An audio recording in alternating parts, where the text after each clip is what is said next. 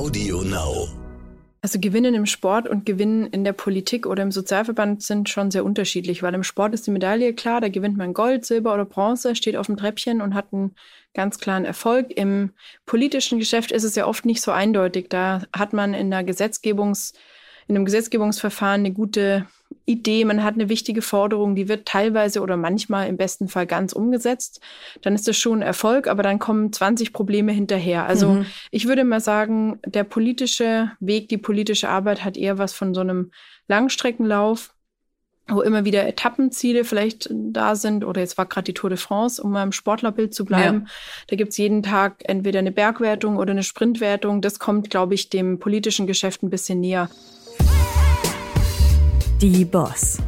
Macht ist weiblich. Guten Tag, mein Name ist Simone Menne und ich begrüße Sie hier zum Podcast Die Boss. Hier treffe ich auf herausragende Frauen mit einfach bemerkenswerten Lebensläufen. Und heute ist es ein sehr besonderer Lebenslauf. Ich spreche mit der Präsidentin des Sozialverbandes VDK. Das ist die Interessensvertretung der Schwächeren in der Gesellschaft mit zwei Millionen Mitgliedern. Sie ist aber auch die erfolgreichste deutsche Paralympikin mit insgesamt zwölf Goldmedaillen im Biathlon und im Skilanglauf. Als solche war sie auch Weltbehindertensportlerin und Beraterin der Bundesregierung. Und dann hat sie auch noch ein Buch geschrieben. Verena Blentele ist blind. Und wir treffen uns leider nicht persönlich im Studio, sondern nur virtuell. Aber ich freue mich sehr auf ein spannendes Gespräch mit einer wirklich so facettenreichen Frau. Herzlich willkommen, Frau Bentele. Hallo, danke für die Einladung. Sehr gerne. Meine erste Frage äh, geht in die Richtung, Sie haben, Sie haben gesagt, Gewinn macht glücklich. Und äh, ähm, Sie, Sie haben es offensichtlich äh, genossen äh, und dafür hart trainiert, äh, diese ganzen Siege zu, zu erreichen. Nun, als Verbandschefin ist das ja eine völlig andere Situation. Was ist heute für Sie Gewinn? Also Gewinnen im Sport und Gewinnen in der Politik oder im Sozialverband sind schon sehr unterschiedlich, weil im Sport ist die Medaille klar, da gewinnt man Gold, Silber oder Bronze, steht auf dem Treppchen und hat einen ganz klaren Erfolg. Im politischen Geschäft ist es ja oft nicht so eindeutig. Da hat man in der Gesetzgebungs in einem Gesetzgebungsverfahren eine gute Idee, man hat eine wichtige Forderung, die wird teilweise oder manchmal im besten Fall ganz umgesetzt, dann ist das schon ein Erfolg, aber dann kommen 20 Probleme hinterher. Also mhm. ich würde mal sagen, der politische Weg, die politische Arbeit hat eher was von so einem Langstreckenlauf wo immer wieder Etappenziele vielleicht da sind. Oder jetzt war gerade die Tour de France, um mal im Sportlerbild zu bleiben. Ja. Da gibt's jeden Tag entweder eine Bergwertung oder eine Sprintwertung. Das kommt, glaube ich, dem politischen Geschäft ein bisschen näher.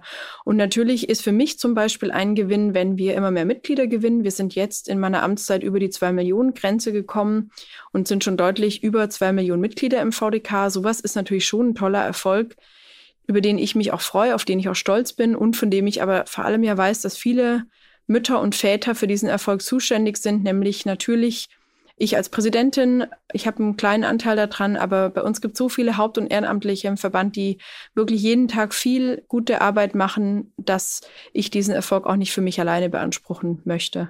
Mhm. Das haben Sie als Sportlerin ja auch nicht gemacht. Sie haben auch immer vom Team gesprochen.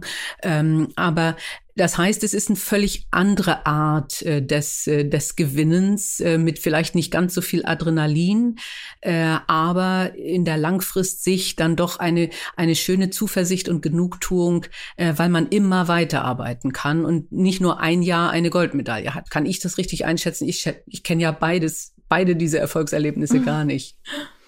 Ach ja, also ich finde, wie gesagt, die Vergleichbarkeit ähm, ist insofern eine gute, weil für beide Ziele, die politischen und die sportlichen, ist A, ein gutes Team extrem wichtig und notwendig. In meinem Sport zum Beispiel waren es die Begleitläufe, die ich brauchte, mhm. die mir den Weg zeigen, die mir Orientierung geben. Ich glaube eben, dass wirklich auch ein umfassender Perspektivenwechsel eine gute Sache ist. Also da mussten die Begleitläufer natürlich auch mal blind den Berg runterfahren ah, ja. und mhm. haben sich äh, natürlich auch schwer getan damit, aber konnten vielleicht ein bisschen besser nachvollziehen, wie wichtig eine präzise Erklärung ist und wie wichtig es ist, rechts und links nicht zu verwechseln. Damit wir auch alle in die gleiche Richtung laufen und uns fürs gleiche Tempo entscheiden. Also das war natürlich im Sport der entscheidende Faktor, um zu gewinnen. Hier in der Arbeit ist das auch eine Ähnlichkeit oder Gemeinsamkeit, dass natürlich auch da das Team, die Leute, die mit mir im VDK, im Präsidium, in der Geschäftsstelle, im, in den Landesverbänden arbeiten, dass wir alle gemeinsam uns gegenseitig motivieren, uns gegenseitig natürlich auch ähm, über die Ziele, Visionen und unsere Mission immer im Klaren sein sollten und diese eben auch wirklich dann gemeinsam und intensiv verfolgen. Und mhm. das Schöne ist eben, in der politischen Arbeit jetzt, dass die Ziele eben auch nie ausgehen. Also das mhm. ähm, ist für Sportler, es gibt manche, den einen oder anderen Sportler, die Sportlerin, da haben Sie bestimmt schon Interviews gehört, wo dann Sportler sagen, ich habe alles gewonnen, ich kann jetzt aufhören. Ja. Das Problem wird man in der Politik nie haben. Da wird man nie alles erreicht und geschafft haben. Im Gegenteil, wir diskutieren jetzt gerade drüber, welche ähm, Forderungen von der letzten Bundestagswahl sind noch übrig die wir jetzt wiederstellen können, es ist eine ganze Menge übrig. Also meine Arbeit geht mir nicht aus gerade. Okay, also das ist, das hört sich, das hört sich spannend an, ja. Und ich denke, äh, das äh, ist natürlich eine Frage, die man sich auch äh, als Normalsterblicher stellt. Fällt man als Sportler, wenn man so viel erreicht hat, vielleicht auch in ein Loch? Und dann braucht man ja andere Herausforderungen und andere Aufgaben, an denen man dann sich weiter ausprobieren kann. Und da, da haben Sie aber auch gesagt, ähm, Will ich den, will ich auf Siegertreppchen schaffen? Will ich diesen Schritt schaffen? Muss ich meine Komfortzone verlassen und auch Risiken eingehen? Gilt das jetzt auch? Ähm, Weil in der Politik sind ja Risiken eher manchmal auch eine schwierige Sache.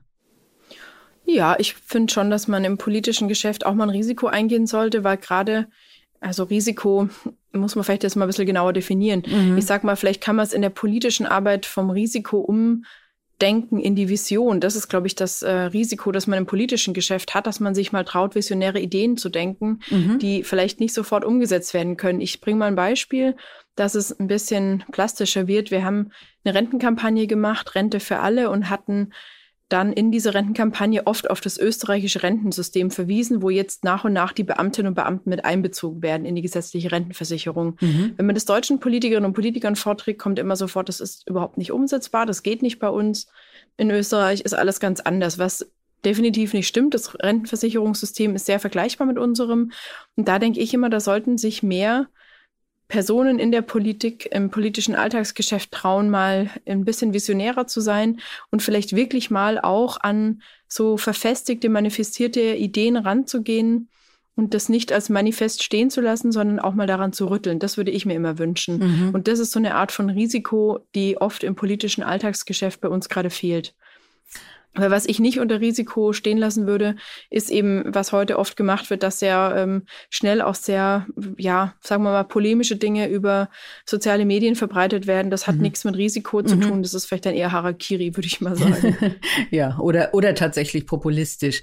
Ähm, ja, genau. Aber das finde ich spannend mit den radikalen Ideen, weil ich denke auch, ähm, dass wir in Sozialsystemen ja sehr alte Systeme haben und wir, auch wenn wir Europa denken, vielleicht ja auch über gemeinsame Sozialsysteme oder gemeinsame Arbeitslosenversicherungen äh, nachdenken müssen oder aber auch eine Diskussion, die ja gerade geführt wird, bedingungsloses Grundeinkommen.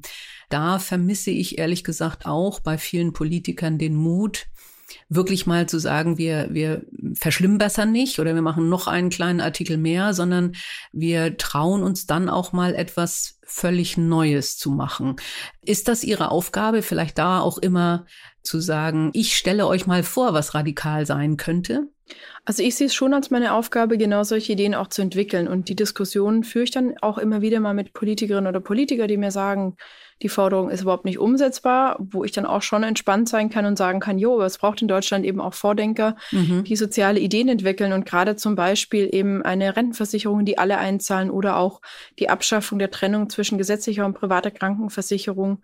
Für mich sind genau diese Themen entscheidend und wichtig, dass Sozialverbände wie wir sie fordern. Weil wenn wir alle nur denken, was gibt's damit für Schwierigkeiten, werde ich vielleicht nicht mehr gewählt, wenn ich das fordere, gibt es mhm. eine Gruppe von Menschen, die mich nicht mehr mag.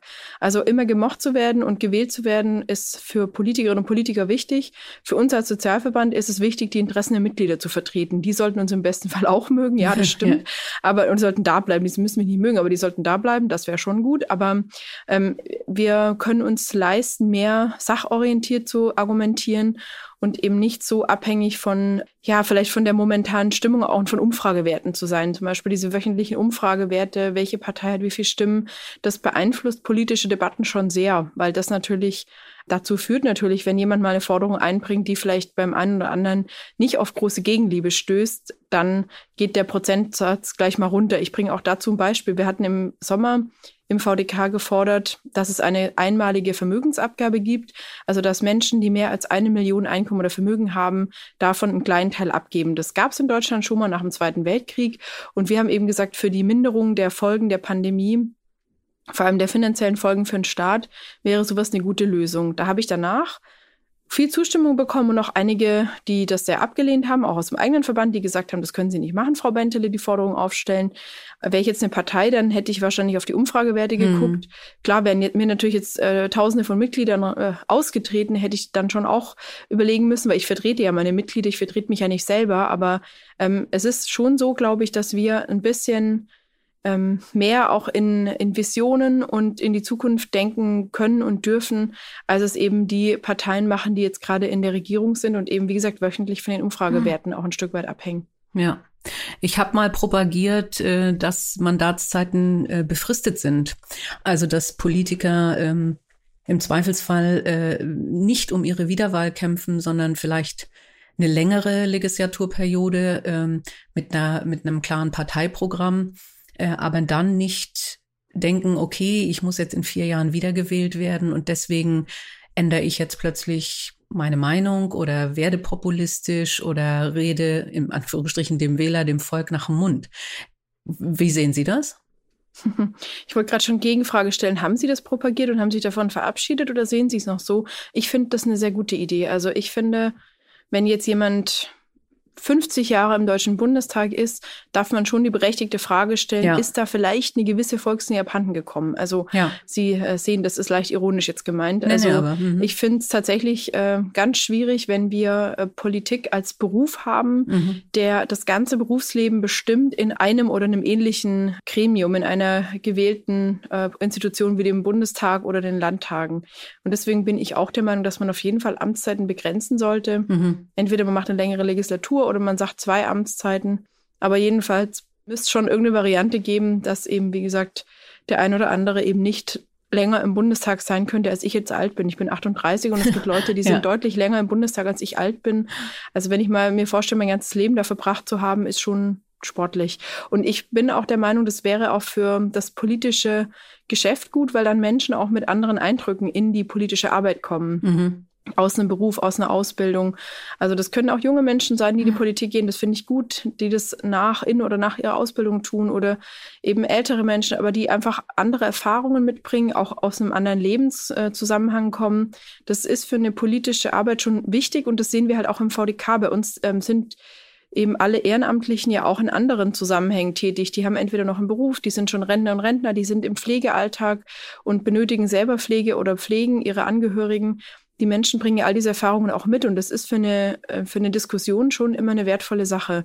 Und unsere Politikerinnen und Politiker, ich will da jetzt gar nicht hier so ein Bashing betreiben, weil die reden natürlich mit vielen Menschen, machen eine, eine engagierte, gute Arbeit. Das ähm, will ich überhaupt nicht in Abrede stellen. Das muss man ja auch mal klarstellen. Aber ich bin schon der Überzeugung, dass äh, Eindrücke auch aus anderen Lebensrealitäten, die eben nicht im Deutschen Bundestag stattfinden, schon eine Bereicherung sind. Ja, ja, also da, da gehe ich voll mit, weil ich denke, äh, insbesondere in Deutschland äh, sind wir schon sehr in Silos. Äh, äh, das gilt ja für die Wirtschaft genauso. Ich komme ja aus der Wirtschaft äh, und ich hatte mal äh, ein, ein, ein Treffen mit dem Deutschen Aktieninstitut und dann dem Wirtschaftsausschuss äh, des Bundestages und wir haben verschiedene Sprachen gesprochen. Und das ist natürlich hochgefährlich, nicht, wenn, äh, wenn man sich nicht mehr versteht, weil es einfach keine, keine Durchlässigkeit gibt äh, und in beiden äh, äh Fällen, also weder bei der Wirtschaft noch bei der Politik, die Diversität auch mal jemand mit einer anderen Erfahrung äh, zu haben. Also das, äh, ähm, ich denke auch, da, da könnten wir ein bisschen was gebrauchen. Vielleicht äh, können wir auch da äh, mal an radikalen For äh, Forderungen arbeiten. Ja, ähm, da, vielleicht noch darf ich Sie einmal mhm. ergänzen, ja, ähm, ohne Ihnen ins Wort zu fallen. Aber das äh, Thema ist ja auch, ich, meine, ich merke das für mich, meine Resilienz, zum Beispiel meine Widerstandsfähigkeit aus dem Sport oder auch die äh, Fähigkeit für Dinge, die mir wirklich wichtig sind, mich äh, voll einzusetzen. Das ist was Gutes, finde ich, auch für die politische Arbeit. Ähm, und deswegen merke ich eben auch, dass so unterschiedliche Erfahrungshintergründe eben auch extrem wertvoll sind. Und wenn man dann eben hört, jemand, wie gesagt, ist mein Lieblingsbeispiel, bald 50 Jahre im Bundestag, mhm. das sind diese Erfahrungen aus anderen Welten ja schon sehr lange her. Da kann ja. man sich dann im Zweifel auch trotz guten Gedächtnisses nicht mehr so richtig dran erinnern, glaube ich. Und deswegen müsste da wirklich dringend was getan werden, es für Menschen aus unterschiedlichen Berufen auch attraktiv zu machen, mal eine Zeit lang politisch zu arbeiten, da ihre Ideen, Visionen, zum Beispiel auch das Thema Digitalisierung wirklich mal voranzutreiben, weil in unseren Gremien, ähm, egal ob Verbänden oder auch Politik, wird ja lange schon drüber geredet, wir müssten mal digitaler werden. Aber um es wirklich zu machen, müsste man vielleicht halt auch mal Menschen ranlassen, die aus den Bereichen kommen. Also mhm. so machen wir es jetzt. Wir stellen jetzt, wir bauen eben unsere Digitalisierungskompetenzen gerade aus, weil ich bin jetzt, äh, wie gesagt, 38. Ich nutze digitale Geräte, aber da gibt es sicherlich Menschen, die deutlich äh, weiter sind schon, was äh, die Möglichkeiten der Digitalisierung angeht und die da schon ganz anders mit aufgewachsen sind. Und solche Kompetenzen muss man sich dann einfach auch ins Haus holen. Das hm. wäre im politischen Geschäft eine Bereicherung. Ja, Nee, absolut. Also das, äh, ähm, nee, finde ich, finde ich schön ähm, und, und kann, kann ich voll mittragen. Aber da sind wir ja auch vielleicht beim Thema Diversität und Inklusion, ähm, die ja Menschen mit Behinderung vielleicht noch viel mehr betrifft äh, als jetzt äh, Berufsgruppen wie Politiker oder, oder Menschen in der Wirtschaft, ähm, wo sie ja wahrscheinlich noch viel mehr feststellen, äh, wo gibt es da Grenzen und äh, und inwieweit gibt es eine ein Einbezug. Und äh, aber meine erste Frage wäre ja, Sie sind mit Ihrer Behinderung groß geworden und da gab es ja noch nicht Inklusion in Schulen. Wie, wie stehen Sie dazu? Glauben Sie, es hat Ihnen geholfen, dass Sie zum Beispiel dann äh, in speziellen Schulen äh, äh waren und alle anderen Schüler hatten ein, eine ähnliche Behinderung? Oder wäre es für Sie besser gewesen, wenn Sie in einer normalen, in Anführungsstrichen normalen Schule äh, mit äh, Schülern mit anderen Behinderungen oder ganz ohne Behinderungen groß geworden wären? Ähm, für mich hätte ich mir immer gewünscht, im Nachhinein schon in der Schule auch mit sehenden Kindern und Jugendlichen zu sein, weil ich eben nicht dran glaube, dass wir mit zu Anfang 20 einen Schalter haben, wo dann Inklusion draufsteht. Da drücken mhm. wir dann einmal drauf und dann arbeiten alle fröhlich zusammen oder studieren zusammen oder lernen zusammen. Das wird, glaube ich, schwierig sein und immer bleiben. Allerdings ist natürlich schon so, dass ich in meiner Schule die Möglichkeit hatte, ähm, die speziellen Umgangsmöglichkeiten mit äh, den Sprachprogrammen, also mit den Computerprogrammen für Blinde zu lernen. Ich habe äh, das Zeichnen in der Mathematik, in Geometrie anders gelernt als andere Kinder auf einer Folie, wo man dann den Strich auch fühlen kann. Also diese besonderen Techniken zu lernen, ist sicherlich eine gute und wichtige Sache. Aber die Frage wäre, wie man das in unserem Schulsystem umsetzen kann. Mhm. Und wie es halt jetzt derzeit gemacht wird, da glaube ich nicht so richtig dran, weil im Moment eigentlich immer noch eher die Integration das Mittel der Wahl ist. Sprich, wir haben eine große Klasse, 30 Kinder und ein, zwei Kinder mit Behinderung sitzen drin und müssen gucken, wie sie irgendwie klarkommen, haben mhm. vielleicht eine Schulbegleitung, mhm. die in die Tasche äh, packt und auspackt und ihnen alles hinlegt. Aber das ist eigentlich ja nicht Sinn der Sache, sondern Sinn der Sache wäre zu überlegen, wie geht eigentlich Lernen so, dass auch mal jeder seine Fähigkeiten einbringen kann. Und nicht, dass im Sportunterricht jetzt für mich als blindes Kind wäre es sicherlich schwierig gewesen, wenn dann jede Stunde Basketball, Volleyball, Fußball gespielt worden hm. wäre und ich wäre mal am Rand gesessen, dann wäre ich wahrscheinlich auch nie Sportlerin geworden. Ja. Dann hätte man halt auch mal was spielen müssen, was ich dann mal richtig gut kann oder hätte mir die Möglichkeit geben müssen, in Leichtathletik oder um, Judo oder anderen Sportarten eben auch mal richtig gut zu sein. Hm. Aber was auf jeden Fall überwunden wäre, wäre die Hemmung, die Menschen wie, wie ich auch, haben gegenüber Menschen mit Behinderung. Also ich hatte eine, eine Cousine mit einer sehr schweren Behinderung, aber so dieses Thema, und das habe ich mir überlegt in Vorbereitung auf unser Gespräch, wenn wir uns jetzt ohne Corona normal getroffen hätten, hätte ich ihnen die Hand geschüttelt oder hätte ich gedacht, du kannst ihr nicht die Hand reichen, sie sieht ja gar nicht, wo meine Hand ist. Und das sind ja Sachen, die sie wahrscheinlich jeden Tag nerven, weil Menschen nicht so richtig wissen, wie sie mit ihnen umgehen sollen, oder? Ja, also in den meisten Situationen nervt mich das nicht so arg, wenn Menschen nicht wissen, wie sie mit mir umgehen. Dann äh, versuche es ihnen zu erklären. Okay. Es mag durchaus auch mal sein, dass es Tage gibt, wo es mich auch nervt, wenn ich immer wieder das Gleiche gefragt werde. Ja. Wenn ich jeden Tag fünfmal erkläre, wie machst du das eigentlich, dann denke ich beim fünften Mal dann schon, oh ja, es ist mal gut. Aber ähm, genau diese Themen kann man ja auch niemand zum Vorwurf machen, weil wer soll es denn wissen, wenn, ja. wenn niemand Blinde kennt, also oder Menschen mit Behinderung.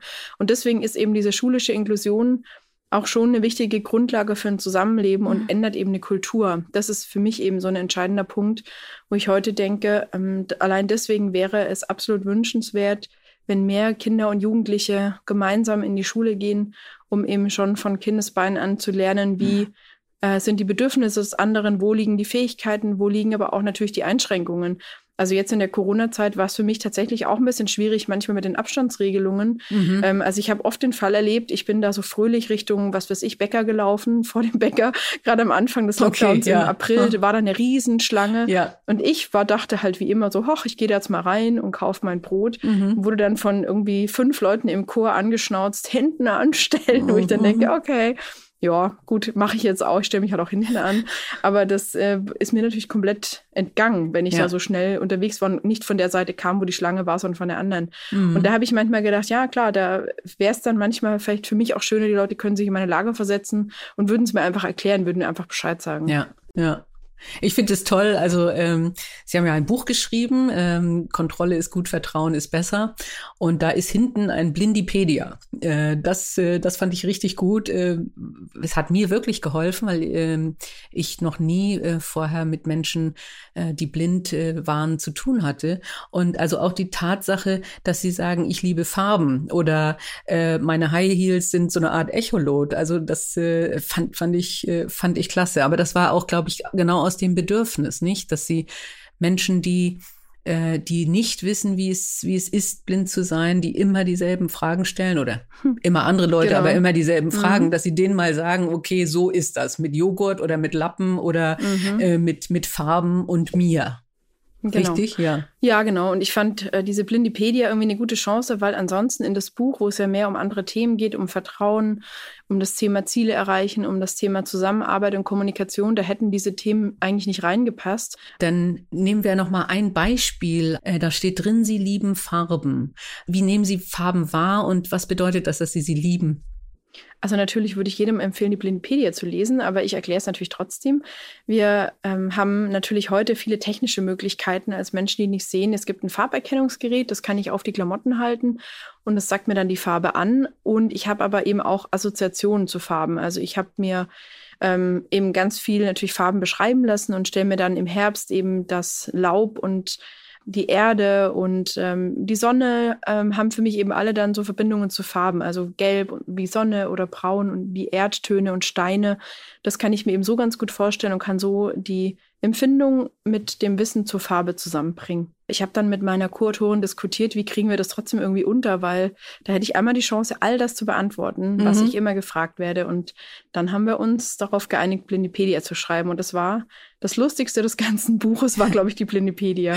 Das andere war ein bisschen ernster, war auch manchmal lustig, aber die Blindipedia hat richtig Spaß gemacht. Ja, das kommt rüber. Also das kommt rüber. Also das, das habe ich wirklich gern gelesen. Aber ich habe auch den anderen Teil gelesen und ich fand sie, äh, also auch, auch äh, tatsächlich, sie geben ja auch Übungen, nicht? Dass man wirklich das Thema, wie verschiebe ich Grenzen oder wie baue ich Vertrauen auf, dass das man sich selber auch äh, schulen kann.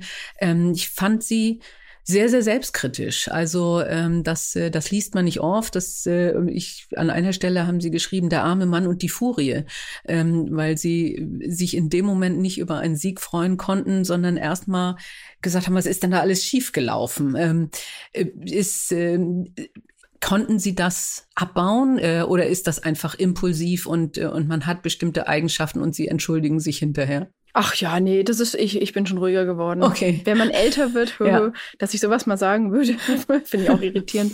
Ich glaube immer, eine, eine kritische Distanz zu sich selber macht einen auch gut, weil man dann immer noch eine Chance hat, sich zu verbessern, zu verändern wer die irgendwann verloren hat, der sieht ja auch nicht mehr so richtig, ähm, wo gibt's noch einen Verbesserungsbedarf. Und für einen Sportler ist das eine wichtige Erkenntnis, wenn ich sehe, okay, ich habe jahrelang nicht so gerne Krafttraining für den Oberkörper und die Arme gemacht. Das braucht man nun mal im Langlaufen.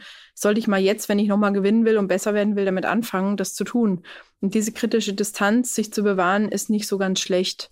Sie haben mal gesagt, ähm, ein, ein schönes Zitat, ich bin wie eine Katze. Ähm, jetzt äh, habe ich es bezogen auf äh, sieben Leben. Ähm, mhm. Das äh, heißt natürlich, äh, oder ich vermute, das ist auch teilweise, weil sie ja auch einiges schon erlebt haben. Aber äh, ich erlaube mir jetzt die Interpretation, sie werden nicht bis zum Ende ihres Lebens VDK-Präsidentin sein wollen. nee, nee, nee. Also äh, ich weiß noch nicht, wie viele Leben ich jetzt schon verbraucht habe, wenn ich sieben habe als Katze. Ähm, das fragen mich immer wieder Leute oder ich frage es mich auch selber manchmal, das will ich gar nicht so genau wissen. Mhm. Ähm, weil meine Eltern, die mussten so oft äh, schlucken, weil wir als Kinder auch wirklich viel Quatsch gemacht haben. Deswegen ähm, hoffe ich, dass ich nicht so viel verbraucht habe. Aber jedenfalls, um Ihre Frage zu beantworten, ich werde nicht bis zum Rentenalter oder drüber raus VDK-Präsidentin bleiben. Das ist nicht der Plan. Also ähm, man wird mich vielleicht auch nicht ganz so schnell los hier. Nein, also ich will jetzt auch schon äh, gerne übernächstes Jahr nochmal kandidieren im VDK, aber ähm, bis ich in Rente gehe, das sind noch mal 30 Jahre. Genau. Also das finde ich gerade sehr schwer vorstellbar, so lange VDK-Präsidentin zu bleiben. Wir haben ja, wir haben immer so eine so eine Kategorie, ähm, also auch Karrieretipps, also oder was was würden Sie ähm, jungen Menschen, jungen Frauen empfehlen? Ähm, was was wäre das Wichtigste, wo Sie sagen, nehmt das mit äh, für euer Leben oder auch welchen Fehler habe ich gemacht, den andere nicht noch mal machen müssen? Was wäre da mein Rat? Also erstmal, was gebe ich für einen Tipp mit? Ähm, konzentrier dich oder lerne, lerne deine Fähigkeit, wenn du sie noch nicht ke kennst, lerne sie erstmal gut kennen. Ein, zwei deiner wirklich guten Fähigkeiten, damit du dich auf die immer berufen und verlassen kannst. Das ist wie so ein Anker. Und dann würde ich vor allem immer den Rat geben, äh, trau dir auf jeden Fall was zu und mach was, was du, was dich fordert und dir Freude macht. Und diese beiden Dinge zu berücksichtigen, was einen fordert und was einem Freude macht, finde ich, sind die besten Voraussetzungen, wenn man den Anker hat, dass man seine Fähigkeit hat und kennt und sich auf die verlassen kann und sich dann was sucht, was, ähm, wie gesagt, diese beiden Fordern und Freuen ähm, Themen erfüllt, ist das schon ein ganz guter Weg. Und ähm, ich bin schon auch immer gut damit gefahren, das zu machen, wo ich mich einfach auch mit im Kopf und im Bauch wohlgefühlt habe und wo ich eben auch genau ähm, wusste, dass ich da auch meine, meine Talente habe. Und wenn dann eben mal was nicht klappt, ähm, ist ja heute auch das Positive, dass wir uns nicht mit 20 für einen Job entscheiden, den mhm. wir eben ewig machen, sondern also das macht dann ja auch ein bisschen entspannter vielleicht bei allen schwierigen Dingen, die es heutzutage auch gibt. Aber eine wirklich schöne Sache ist, dass man heute, viel, die meisten, allermeisten Menschen lernen heute nicht einen Job und machen den bis zur bis zum Ruhestand, sondern äh, verändern sich nochmal, verändern sich vielleicht in ihrem Berufsfeld, haben einen anderen Schwerpunkt, einen anderen Arbeitgeber, machen sich selbstständig, wechseln vielleicht das Berufsbild auch nochmal. Da gibt es ja heute wirklich sehr viele Möglichkeiten. Und das, finde ich, gibt einem noch mehr Möglichkeiten, sich was zu trauen. Mhm. Ja, sehr gut. Wenn wir jetzt nochmal auf die Verbandsarbeit zurückkommen, da sind Sie ja zunächst mal ich sag jetzt mal so, eine ungewöhnliche Besetzung gewesen. Irgendwo stand mal Jung, blind, links, sie nervt jetzt die GroKo. Ist das ein Vorteil, dass sie dadurch wirklich auf äh, auch junge Menschen anders eingehen können, die ganzen Themen zu vermitteln, von alt, von Pflege bis zu jung und Menschen mit Behinderung. Äh, oder aber auch, ist ja auch ein Thema für sie, sozial Schwache, also die soziale Schere. Es ist ja vielfältig. Ähm, wie, wie bringen Sie das unter einen Hut? Mit, mit viel Zuhören, mit, vielleicht auch mit Analyse? Also klar, viel Zuhören ist wichtig. Natürlich auch die Analyse der, der Gegebenheiten, also was ist politisch ähm, gerade, ja, wo, wo, kann man vielleicht sich politisch äh, Gehör verschaffen, wo kann man anknüpfen mit Ideen, das ist wichtig. Aber ich finde es auch eben wichtig ähm, zu überlegen, was bringt die Sache eben auch weiter. Und das heißt manchmal sich auch schon zu trauen, eben auch mal eine deutliche Forderung zu haben, eine deutliche Sprache zu haben, damit auch nicht nachzulassen, sich auch nicht davon äh, einschüchtern zu lassen, wenn man dann aus Politikerkreisen hört, äh, das ist nicht realistisch, was du willst, das ist ein Quatsch. Das höre ich ja durchaus auch. Und dann mhm. äh, kann ich ja, muss ich mir überlegen, wie kann ich es anders vermitteln, erklären, wie kann ich Beispiele finden von unseren Mitgliedern, von Menschen, die wir vertreten, damit eben auch politisch Verantwortliche sehen, es ist ein drängendes Problem und das kann man nicht damit abtun, dass es nicht realistisch oder nicht umsetzbar oder zu teuer. Zu teuer ist immer ein Argument, das hören wir natürlich äh, ständig bei unseren Forderungen, aber dann finde ich, ist die berechtigte Frage, wie können wir vielleicht einen Sachverhalt auflösen oder wie können wir ein politisches Vorhaben gestalten, äh, dass es eben in dem Fall finanzierbar wird, dadurch, dass eben vielleicht woanders auch, wie jetzt bei unserer Forderung nach einer Vermögensabgabe, eben wieder auch Geld generiert mhm. wird. Also wenn mhm. wir einerseits fordern, es müssen, äh, muss was getan werden für Grundsicherungsempfänger, die jetzt in der Corona Pandemie eben auch von den teuren Preisen für Obst und Gemüse betroffen sind und auch von anderen ähm, äh, Dingen, die teurer geworden sind, müssen wir dann natürlich auch beantworten, woher soll das Geld mhm. kommen. Und ähm, ich glaube, diese Analyse auch zu machen und sich da ehrlich zu machen, das ist schon eben auch wichtig. Oder wenn wir fordern, dass in unserem Krankenversicherungssystem was passieren soll, dann kann man ja auch die Gegenfrage stellen, wo werden vielleicht im Moment auch Kosten verursacht durch unnötige OPs, die man sich auch sparen kann. Und dann dafür könnte man eben dann auch äh, gesetzlich Versicherten schneller Termine ermöglichen und äh, könnte dafür andere Leistungen ermöglichen. Hm, das heißt, ähm, das ist natürlich äh, sehr, sehr sinnvoll, möglichst äh, bei einer Forderung auch gleich äh, eine, eine Lösung anbieten oder eine, eine Variante anbieten, die eine Machbarkeit aufzeigt. Genau, also das ist sicherlich ein schon Schlüssel der Argumentation, nicht immer nur zu sagen, wir wollen, sondern auch einen Weg aufzuzeigen, wie es gehen kann. Ob das immer dann am Ende der Weg ist, der auch der machbare wird, das äh, muss man ja sehen. Und ich meine, da ist dann natürlich, äh, sind unsere Legislative, unsere Exekutive auch gefragt. Ähm, und dann lassen wir natürlich als Verband, äh, bemühen uns natürlich auch um Verfahren, ähm, dass wir vom Bundessozialgericht oder vom Bundesverfassungsgericht das ein oder andere Thema klären, um Klarheit zu haben für unsere Mitglieder ähm, und versuchen eben so auch nochmal Wege zu aufzuzeigen. Aber ich glaube schon, dass es immer eine ganz ähm, anständige Art auch ist, wenn man jetzt von anständig redet, das klingt ein bisschen antiquiert, aber wenn man von einer anständigen Art redet, Politik zu machen, ist es eigentlich eine ganz gute Sache, nicht immer nur zu sagen, was man will, sondern auch, was ja. man vielleicht dafür geben kann. Ja, wobei ich, aber ich bin ja auch schon ein ganzes Stück älter, äh, anständig einen sehr, sehr guten Wert und ein gutes Wort finde. Also habe ich es ja benutzt. ich finde es äh, offensichtlich auch noch okay, nicht? das zu sagen. Und ich finde das auch, ich meine, diese Werte Orientierung auch im politischen, in der politischen Auseinandersetzung finde ich für mich schon eine wichtige Sache und ich glaube, das können alle unterschreiben, die das eben auch erleben. Heute ähm, geht es eben schon sehr schnell, dass man krasse Statements über die sozialen Medien oder ja. auch manchmal noch per Brief oder so kriegt, wo dann wirklich auch äh, Dinge drinstehen, die halt jeder sachlichen Grundlage entbehren. Wo du nur einmal drinsteht, sei still und das noch in deutlich ähm, mm. unschönerer Art und mm. Weise. Ja. Also deswegen hat dieses Wort von anständig schon auch was ganz Positives. Ja, ich denke auch. Also ein, ein, ein gutes Wertegerüst, äh, durchaus, wenn man unterschiedliche Ansichten hat. Äh, aber wenn man dann auf einer Wertebasis aufbaut, dann kann man eben auch gemeinsam Lösungen finden. Also ich habe mir ja auch die Gedanken gemacht, also Vermögensabgabe für Reiche. Ähm, ich würde wahrscheinlich dabei sein. Äh, ich ehrlich gesagt glaube aber auch, dass es richtig ist, dass wir momentan ähm, vielleicht auch bei der Steuerbelastung äh, mehr ähm, Progression äh, für, für reichere Leute haben, weil ich mir Sorgen um die soziale Schere mache, die wir haben. Ähm, ist da aus Ihrer Sicht äh, Corona nochmal ein Verstärker? Also Corona ist auf jeden Fall ein Verstärker für soziale Probleme, für die soziale Schere und da ist wirklich unsere Politik, unsere Politikerinnen und Politiker sind jetzt echt gefragt, weil durch Corona verlieren viele, gerade auch Selbstständige, Solo-Selbstständige, ihre Arbeit. Viele Rentnerinnen und Rentner können ihren 450-Euro-Job nicht mehr machen. Viele Menschen sind von Kurzarbeit betroffen oder vielleicht irgendwann von Entlassungen. Und ähm, die sogenannte Mittelschicht, sehen wir gerade, wird immer kleiner. Viele Menschen haben sehr viel Angst um ihre Zukunft. Und ähm, ich finde, immer, dass Angst ein schlechter Berater ist. Mhm. Deswegen propagiere ich immer eher den Mut und äh, die, das Vertrauen auch in die Zukunft. Aber damit Menschen dieses Vertrauen haben können, ist jetzt eben auch wichtig zu sagen, wie wollen wir jetzt im gerecht verteilen, damit auch alle dieses Vertrauen behalten können. Eben durch eine Vermögensabgabe, durch beispielsweise auch nur eine Reform der Erbschaftssteuer, durch eine Vermögenssteuer.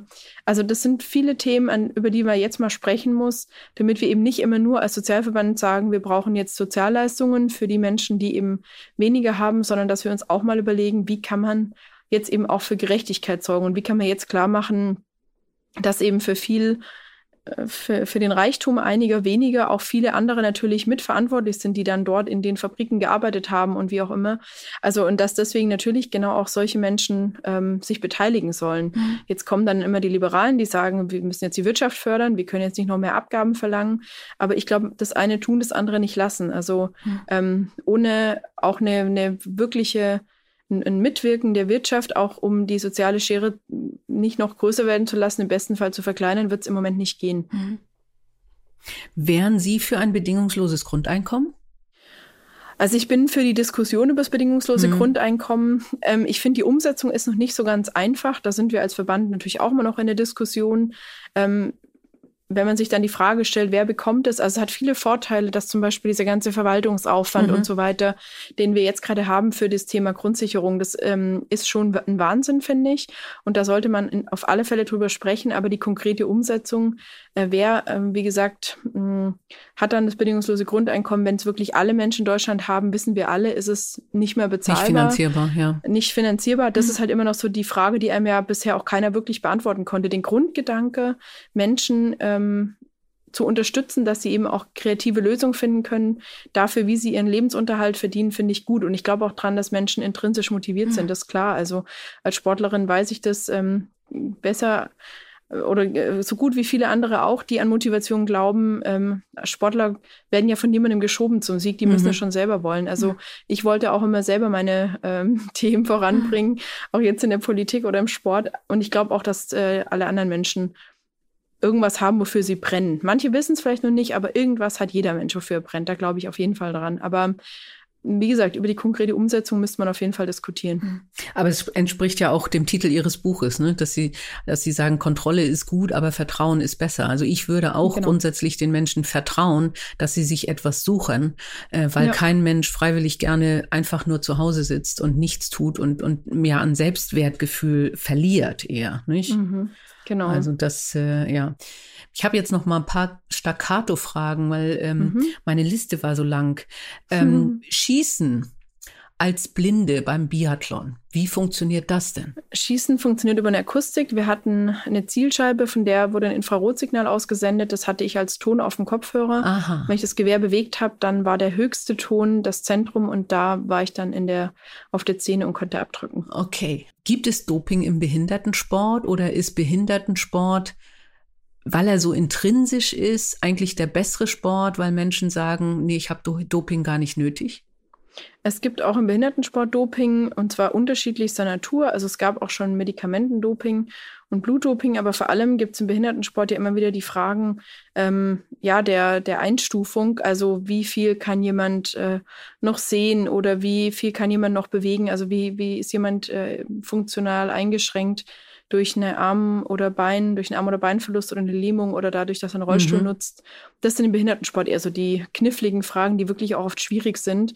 Und vor, weiß ich nicht, 30 Jahren gab es da so wilde Stories, dass Langläufer, ähm, die bei uns als Sehbehinderte gestartet sind, dann in anderen Ländern Busfahrer waren. Das sind oh immer die Sachen, über die wir heute noch lachen können. Mhm. Natürlich, aber es ist natürlich nicht lustig, weil, ähm, ja, gut, also das ist nicht Sinn des Behindertensports. Nee, das auf gar keinen Fall. Eine letzte Frage, die wir immer noch haben. Ähm, Sie haben ja schon ein Buch geschrieben, ähm, aber das war ja auch sehr spezifisch äh, und Sie sind noch sehr jung. Ähm, aber wenn Sie eine Autobiografie schreiben sollten, wann immer das wäre, ähm, was, was könnte, was wäre der Titel? Der Titel meiner Biografie, ich weiß es nicht. Also ich wollte mein Buch damals ursprünglich Augen zu und durch nennen. Vielleicht würde ich ah. sie so nennen. Ich weiß es nicht genau, aber ähm, ich habe mich noch nicht so richtig entschieden. Im Moment plane ich sie auch nicht das nächste Buch wird eher politisch, denke ich mal, und nicht äh, die Autobiografie. Naja, Sie haben ja auch noch Zeit, aber das ist spannend. Genau. Das heißt, Sie planen ein Buch, ähm, und wo Sie tatsächlich zu politischen äh, Themen Stellung nehmen? Das ist gerade eine Überlegung, ja, genau. Aha, mhm. okay, spannend. Mhm. Und ja. Augen zu und durch, einfach weil das auch wieder dieses Thema ist. Ich, sie spielen gerne damit, mit den Lichtblicken war das ja auch so. Ja, genau. Ne? Also die, die einerseits. Das war damals so eine Idee und, vor mhm. zehn Jahren. Also ich weiß nicht, ob ich das heute noch so machen würde. Oder wenn ich in äh, 30, 40, 50 Jahren die Biografie, Autobiografie schreibe, ich das dann noch so gut finde. Vielleicht fällt mir was viel Poetischeres ein. Ja, das und kann sie, durchaus sein. Aber wer, ich wer weiß, was ich bis dahin alles schlecht. passiert ist. Ja, genau. ich finde ja. Äh, so, ich, er hat, er hat viel Witz, der Titel. Ja. Das war ein ganz tolles Gespräch. Ich habe äh, wieder viel gelernt, Frau Bentele. Ähm, was ich toll finde, ist wirklich äh, auch ihre ihre Lebensfreude. Ich denke, es ist ganz wichtig, äh, dass äh, dass alle das spüren, weil damit bringen sie, glaube ich, vielen Leuten äh, oder geben vielen Leuten viel mit, ähm, die vielleicht gerade aus welchen Gründen auch immer äh, mit dem Leben hadern, wo sie dann sagen, ja, aber man kann weitermachen und man kann Lebensfreude haben und man kann tolle Erfolge haben. Das haben sie uns allen vorgemacht und machen sie hoffentlich weiter auch in den nächsten Jahren noch so vor. Ich danke Ihnen ganz, ganz herzlich für Ihr Gespräch. Danke auch. Alles Gute für Sie. Alles Tschüss. Gute für Sie auch. Tschüss. Die Boss. Macht ist weiblich.